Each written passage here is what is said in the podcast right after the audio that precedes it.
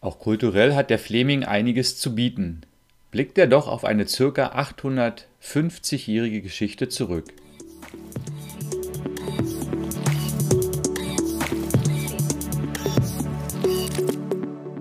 Hallo und herzlich willkommen zum Visit Fleming Podcast, deinem Podcast für die Reise- und Erlebnisregion Fleming. Mein Name ist Mario und ich freue mich, dass du eingeschaltet hast. Du hörst die Folge 3 des Visit Fleming Podcast, wozu ich dich sehr herzlich begrüße.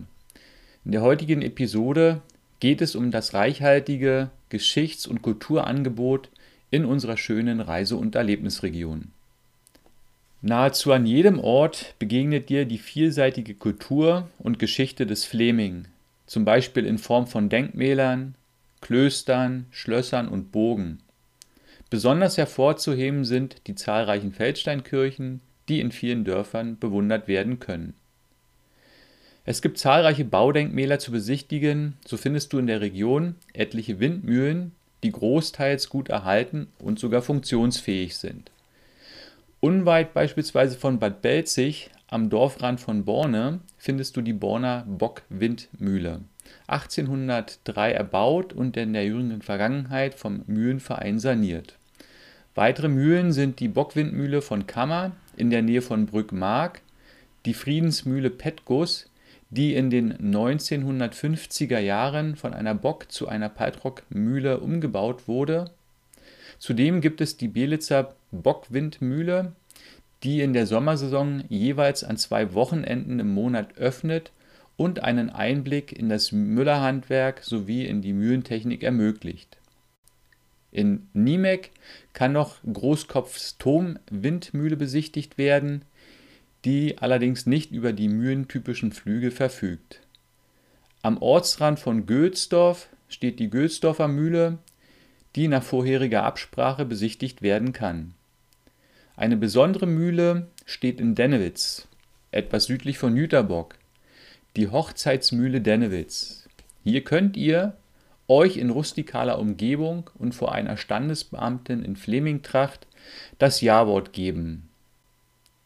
Weltweit einmalig und nur im Fleming zu bestaunen ist die Scheunenwindmühle Salo. Wenn du dich fragst, was eine Scheunenwindmühle ist, wie sie aussieht und funktioniert, empfehlen wir dir nach Salo etwas südlich von Zossen zu reisen um dieses einzigartige Bauwerk zu entdecken. Neben den zahlreichen Windmühlen aus vergangenen Zeiten findest du viele Museen in Städten und Dörfern des Flemings verteilt. So lädt zum Beispiel Trombrizen seine Besucher in einen sehr gut restaurierten ehemaligen Stadtturm an der Stadtmauer ein, welches das Heimatmuseum beherbergt. Ein kleines, aber feines Museum kann in Niemek bei Familie Höhne besichtigt werden die in einem Wasserturm ein Brausemuseum mit Exponaten aus dem Familienbetrieb zeigen. Ein Museum soll hier nicht unerwähnt bleiben, dreht es sich doch um eine Gaumenfreude, die weit über die Grenzen des Fleming hinaus bekannt ist. Das Spargelmuseum Belitz zeigt alles Wissenswerte über den Spargel, von der Pflanze selbst über seine kulturelle Entwicklung bis hin zur aktuell wirtschaftlichen Bedeutung für unsere Region. Ist dir ein einzelnes Museum nicht ausreichend und du suchst lieber ein ganzes Museumsdorf, wirst du fündig im Osten des Fleming, im Museumsdorf Glashütte bei Barut-Mark, welches auf eine gut 300-jährige Geschichte zurückblickt. Hier findest du eine einzigartige Atmosphäre aus Kunst, Geschichte, Handwerk und Erholung, vereint in einem kleinen Dorf, dessen Besuch in jedem Fall lohnt. Wer in die kirchlich-religiöse Kultur und Geschichte des Fleming eintauchen möchte, findet zum Beispiel im Zisterzienserkloster in Kloster Lelin einen Anlaufpunkt.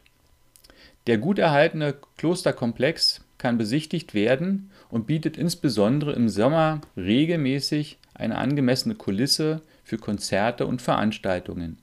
Handelt sich doch um eines der ältesten Backsteinbauten in Norddeutschland. Bei Jüterbock gelegen findet sich der kleine Ort Kloster Zinner. Auch hier kann eine zum Teil gut erhaltene und liebevoll restaurierte Klosteranlage besucht werden und lädt seine Besucher zum Verweilen ein.